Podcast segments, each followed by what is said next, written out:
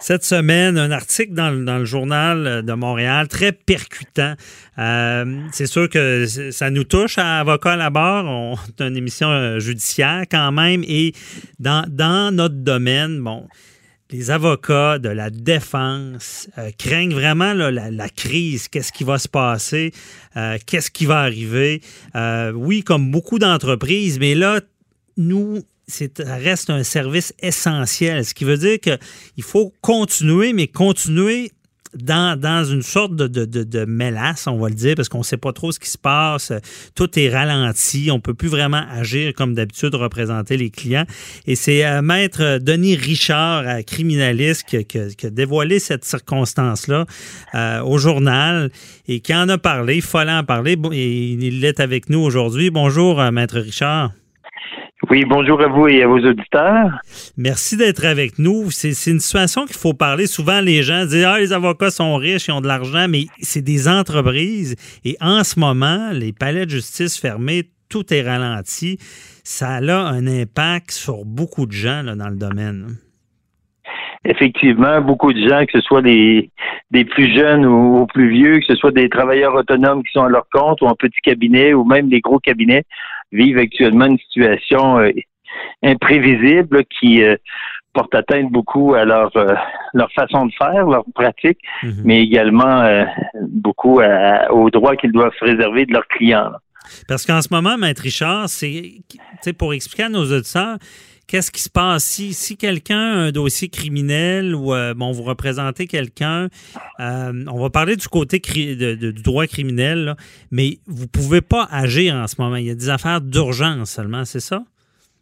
Ben, actuellement, tous les procès sont reportés euh, généralement en mai ou en juin pour mhm. fixer des dates. Alors, il n'y a rien qui procède, à moins qu'il y ait quelque chose de vraiment très urgent euh, au niveau d'un procès, là, mais tous les procès avec jury, ça, on oublie ça.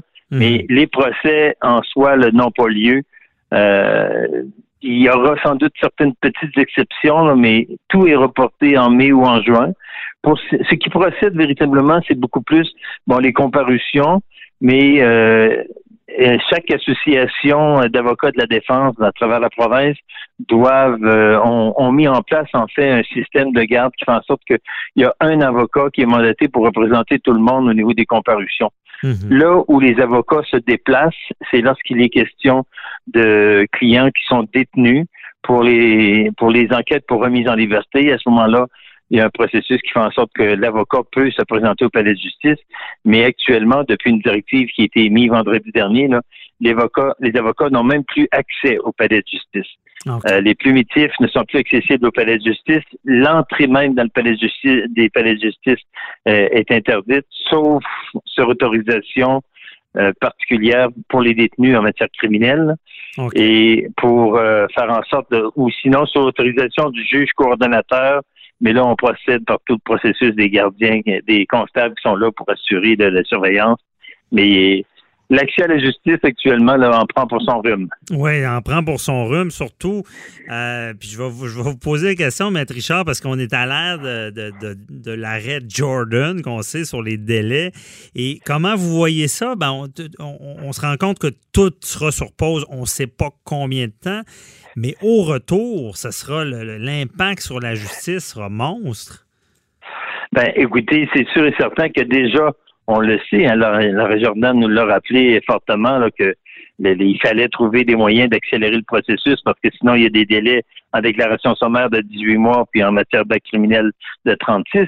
Mhm. Mais là actuellement, avec tout ce qui est repoussé, le système est déjà engorgé. Alors ça va être euh, dirais l'enfer si on reprend au printemps prochain. Mais à travers ça, évidemment, dans la Red Jordan, il y avait une clause à l'effet de circonstances exceptionnelles.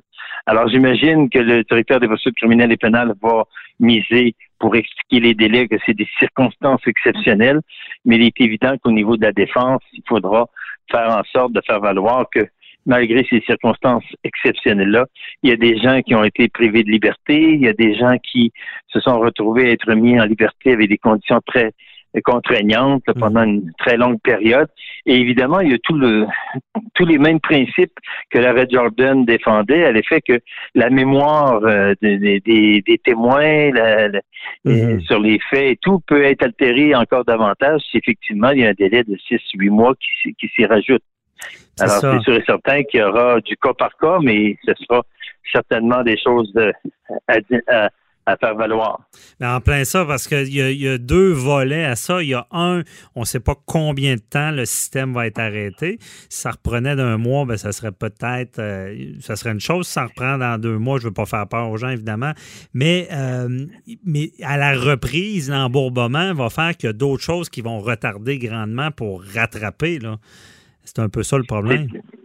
Oui, c'est évident parce que, évidemment, actuellement, on sait déjà euh, les difficultés qu'on avait avant cette euh, pandémie, mhm. mais il est sûr que on, dans, dans, dans notre langage de justice, on dit on est en train de pratiquement tout euh, pitcher par en avant. Là. Ouais, mais par en avant. Cet, avant-là, on va finir par le rencontrer et là, ça risque d'être fort pénible. Et ce qui m'inquiète particulièrement, moi, au-delà de ça, mhm. c'est que euh, on a des gens qui vont tomber en, cours de route. Au combat. combat là. Mhm. Euh, à Québec, particulièrement, on est à peu près 130 avocats euh, en matière criminelle, mais les plus jeunes et tout, là, moi, je m'attends à ce qu'il y en ait au moins une trentaine qu'on ne verra plus à l'automne. Donc, en plus. Une grande tristesse. Ben oui, c'est une tristesse aussi. Et il faut comprendre en plus de l'embourbement, il y a des, des, des, des, gens, des accusés, ou dans, ça soit dans d'autres domaines, vont se retrouver sans avocat. Il y a une complexité aussi qui va s'installer euh, par la suite. Là.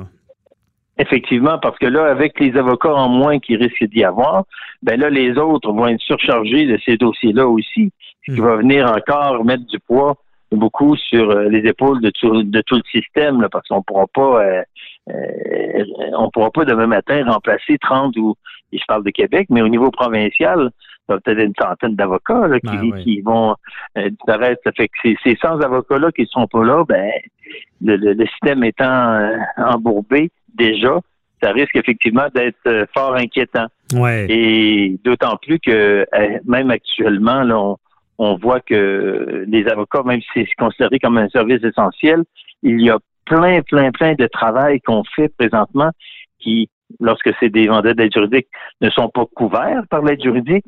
Et quand c'est des mandats que les gens euh, nous paient, ben c'est comme moi ce matin. J'ai au moins pour 3000 dollars de chèques. Les, les clients ont fait des arrêts de paiement parce que trop inquiets euh, sur leur situation financière. Alors on se retrouve euh, mhm. malheureusement à, travailler presque deux fois plus qu'à l'habitude, mais sans, sans revenu. C'est vraiment un effet domino. Et euh, les gens, c'est ça, euh, pratique, j'appelle ça la, théorie de l'écureuil. Je veux dire, on ne sait pas ce qui va arriver, donc tout le monde veut garder son argent au cas.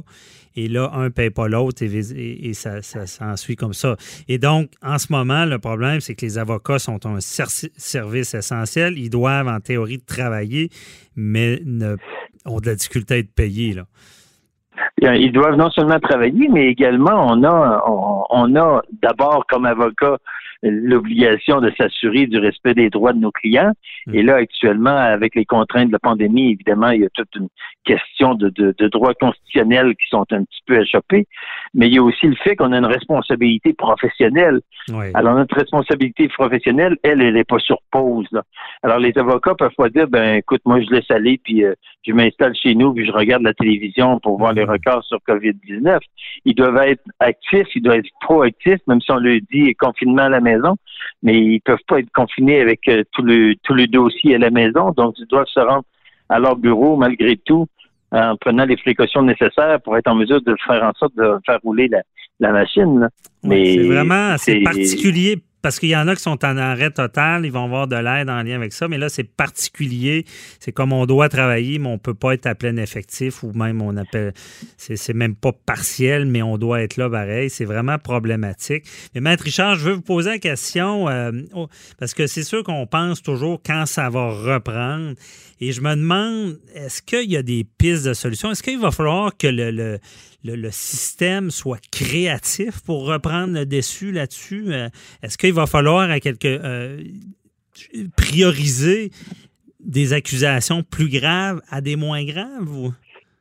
Ben, moi, je pense que ce qui va euh, d'abord devoir être mis en place, parce que là, on vient de faire le constat là, que le système de justice actuellement au Québec n'est pas en mesure de faire face à des situations comme ça. Mhm. On, on, travaille fort, on essaie de mettre en chose des plats, des, de mettre en place des choses, mais de toute évidence, là, il y a des ratés et il faudra s'assurer de faire en sorte que si on veut aller vraiment sur l'ère du numérique, parce que ça fait longtemps qu'on nous parle de l'ère du numérique, là, et malheureusement, euh, on n'était pas là.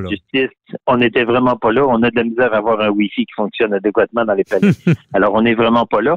Mais il y a plein de choses qui pourraient se faire sans nécessiter des déplacements euh, de, tout le monde. Quand on parle, par exemple, des comparutions, les comparutions, ça peut se faire par euh, visio. On peut, on peut de nos bureaux euh, avoir la possibilité de faire des visiocomparutions.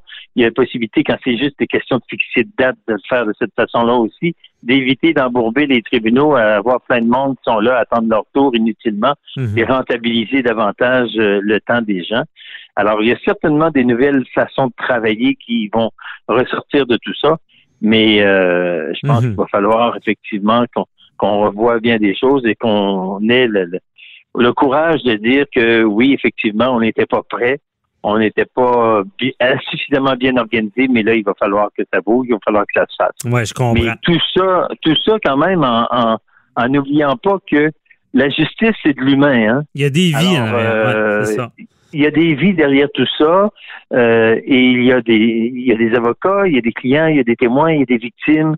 Euh, tout ce monde-là, c'est, de l'humain. Alors, c'est pas vrai qu'on va pouvoir euh, fonctionner uniquement par du numérique, mm-hmm. mais je pense qu'il y a des choses sur lesquelles on pourra certainement mettre en place des, des, des méthodes de travail qui pourront être plus efficaces qui sait, bien dit, ce sera peut-être le positif dans ce drame de trouver des meilleures façons pour notre système de justice plus efficace. Merci beaucoup, euh, Maître Denis Richard, de nous avoir éclairé euh, euh, sur ce sujet-là. Et bon, j'imagine que vous continuez à avoir des courriels de gens qui se sentent un peu en détresse, là, qui, qui vous remercient d'avoir dénoncé ça. Mais en tout cas, continuez votre bon travail, puis on ne lâche pas. Merci, bonne journée. Merci à vous et à vos auditeurs et euh, soyons euh, confiants que ça va bien aller. ça va bien aller. Bye bye. Au revoir.